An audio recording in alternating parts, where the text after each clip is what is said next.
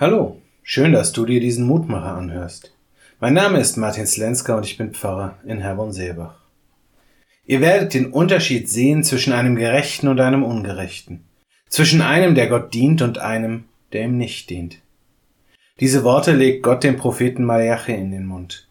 Mit diesen Worten kündigt er an, dass der Moment kommen wird, an dem die Israeliten begreifen werden, dass es einen Unterschied macht, wie ich mich in dieser Welt und in meiner Beziehung zu Gott verhalte.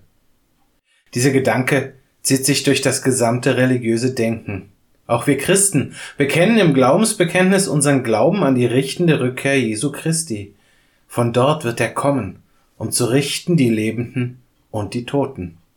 Wir Menschen leben in der Hoffnung, dass eines fernen Tages die Dinge endlich gerade gerichtet werden und endlich offenbar werden wird, wer auf welcher Seite steht und gestanden hat. Und dass wir uns selbst dabei natürlich immer auf der richtigen Seite sehen, ist vollkommen klar.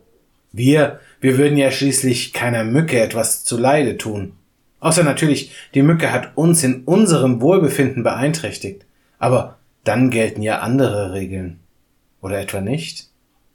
Die Antwort auf diese Frage kann sich letztendlich nur jeder und jede selbst geben. Als Maßstab können dabei aber vielleicht die Worte Maleachis dienen. Denn sie erinnern uns daran, dass wir eben nicht selbst entscheiden können, ob wir in den Augen Gottes zu den Gerechten oder den Ungerechten gehören werden, sondern nur, ob wir immer wieder aufs Neue bereit dazu sind, Gott zu dienen oder nicht. Ich lade dich ein, mit mir zu beten. Vater im Himmel, wir Menschen wollen gerecht sein und sind im Miteinander doch so oft so ungerecht.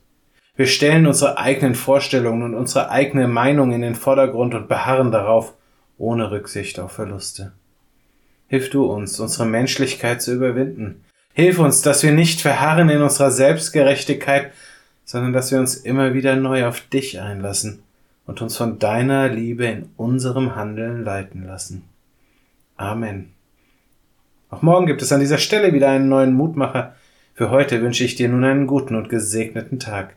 Bleib gesund, aber vor allem bleib behütet.